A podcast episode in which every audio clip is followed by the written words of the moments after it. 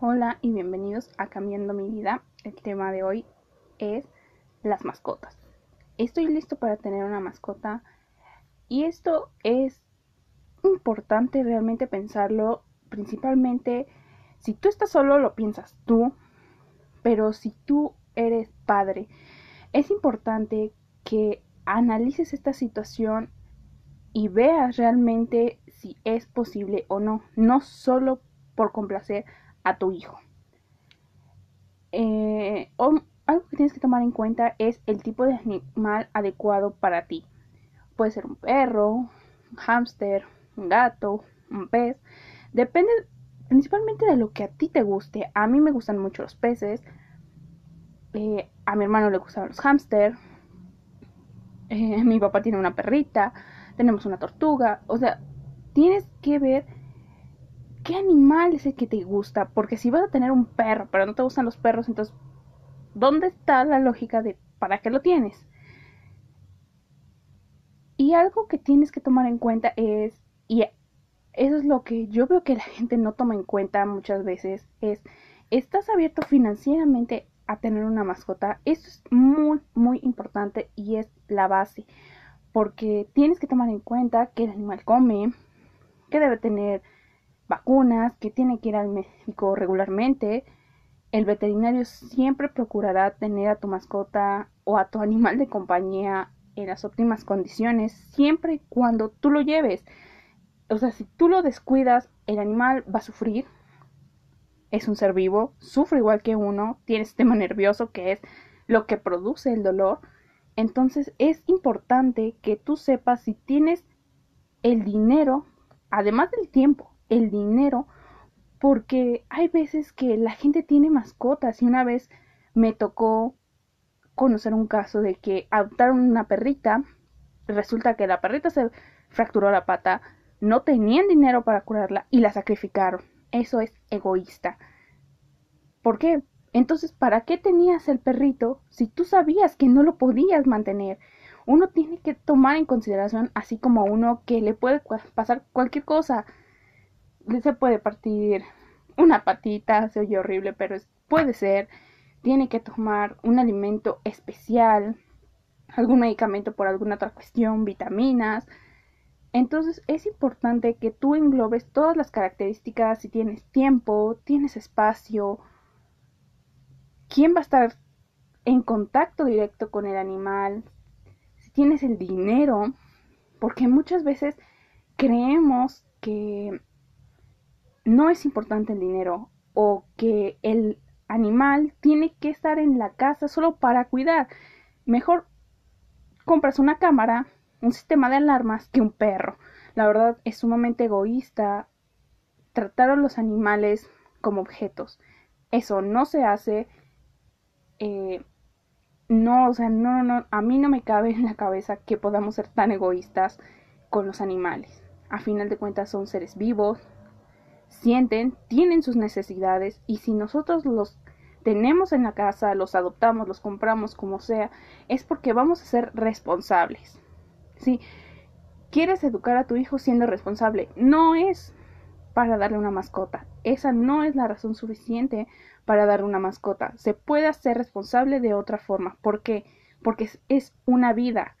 No es como es como si a alguien le dieras un árbol y no le gustan los árboles, lo va a matar, se va a secar el árbol y puede ser que sea un árbol nativo, que sea muy bonito, que vaya a dar frutos, pero si no lo cuida, solo va a morir.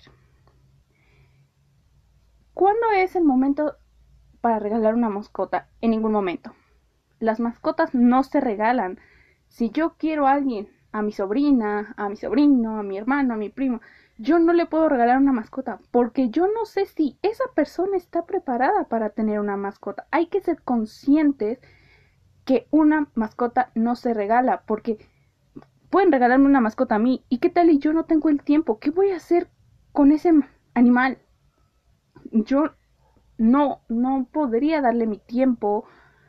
Tal vez no tengo el dinero, tal vez todo el día trabajo ¿Y dónde quedan las necesidades del animal? El animal tiene que salir a hacer sus necesidades, tiene que ir al médico, cosa que tal vez yo no le puedo brindar en este momento. Algo que a mí me gusta mm, aclarar, y fue algo que yo lo mencioné cuando trajeron a nuestra perrita, es la buena alimentación de la mascota. Sí, yo sé que es difícil darle una buena alimentación. Hay alimentos sumamente costosos que son de excelente calidad. Hay otros alimentos que no lo son. Y simplemente yo les hago la invitación a que no se dejen ir por el marketing. El marketing es tremendo, la verdad.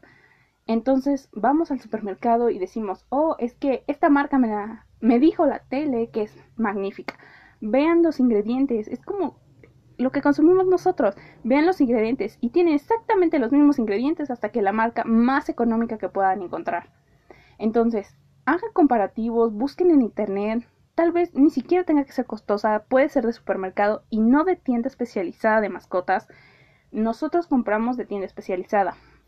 Está pues relativamente nuestro poder adquisitivo y digo porque pues tenemos un chihuahueño, también no come mucho. Podemos comprar un alimento no tan costoso, pero sí de mejor calidad. Eh, este alimento se encuentra, por así decirlo, en el área de alimento natural.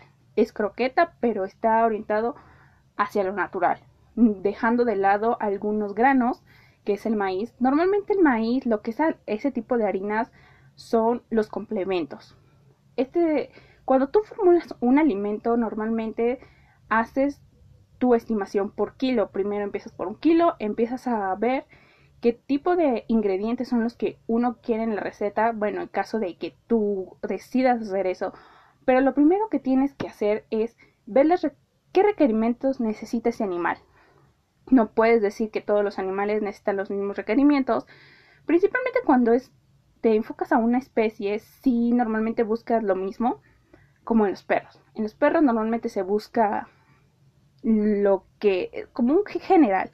Y ya de ahí tú decides, bueno, las marcas deciden qué ingredientes quieren, en qué porcentajes, qué aportan. Y ya después se le hacen unas pruebas que se llaman pruebas bromatológicas, que son las que ayudan a definir y los nutrientes, proteínas, vitaminas, todo lo demás. O sea, realmente son, ese es un proceso muy costoso. Si lo quieres bien elaborado, porque si quieres algo sencillo, normalmente, pues aún así te pueden salir como en 8 mil pesos más o menos. Entonces tienes que tener en cuenta que no puede comer cualquier cosa tu mascota. Si tú decides darle una alimentación que dices es que yo quiero solo puro natural para mi mascota, tienes que ver qué realmente necesita ese animal. Porque es como uno, si no se nutre con lo que realmente necesita, si los nutrimentos no son los adecuados, uno pierde el balance de su cuerpo. ¿Por qué? Porque tal vez te faltan vitaminas, tal vez te faltan proteínas. Entonces el animal se va a enfermar, es lo único que va a pasar. Entonces tienes que ser muy consciente de que cada especie necesita requerimientos importantes, que tal vez su estilo o cuidados sean específicos, que si vas a tener animales que sean exóticos, siempre tienes que tener sus licencias, porque si no, te las pueden quitar y te puede doler mucho, pero si tú no estás en regla, te los van a quitar. Entonces, también otra cosa es la adopción. Yo estoy a favor de la adopción, pero ¿qué pasa? Si tú no tienes un espacio muy grande, yo vivo en departamento, no puedo adoptar un perro callejero porque normalmente son perros grandes. ¿Y dónde lo mantengo? Sería sumamente egoísta de mi parte tener un perro de ese tamaño porque va a sufrir, va a sufrir porque necesita espacio, va a van a estar a correr. Entonces, ¿dónde queda realmente mi amor hacia los animales si yo lo estoy torturando? Si tienes una arrancasa, posiblemente puedas tener no solamente uno, sino muchos perros de gran tamaño y está bien. Si los quieres adoptar, aún mejor porque ellos necesitan realmente amor. O sea, ¿por qué tenemos que comprarlos? ¿Por qué tienen que ser de raza? No, no, no tiene que ser así, porque a final de cuentas es alguien que ama también. Y eso es lo que tú buscas. Si tú buscas más bien comprarlo por exhibición, porque, no sé, tal vez vayas a, a un evento y vaya a concursar tu mascota, bueno, eso ya es tu opción, es respetable, todo es respetable. La verdad, nadie es nadie para juzgar. Y si no, pues realmente puedes elegir cualquier perro, hasta puedes darte el lujo de seleccionarlo, porque hay tantos animalitos en la calle que te puedes dar el lujo de decir, ay, es que quiero un perrito negro, quiero un pinto, un blanco, lo que sea, y vas a encontrarlos, siempre vas a encontrarlos y son muy bonitos, la verdad yo he visto animales muy bonitos que yo no puedo adoptar por la cuestión de que vivo en departamento, pero yo espero que en un futuro pueda hacerlo y pues bueno, eso era todo. Espero que estén conscientes, les sirva realmente esto de que las mascotas no solamente son porque sí, tienen que ver más allá de todo y que incluso a su alimentación no fue muy específico, fue muy general lo que les dije cómo se hacen sus alimentos. Yo hice uno eh, en la escuela, entonces yo más o menos tengo la idea de cómo se hace el proceso entonces espero que les haya ayudado, ya saben, si les gustó compartan, si no lo pueden quemar, mandar al diablo o hacer lo que ustedes gusten y hasta luego.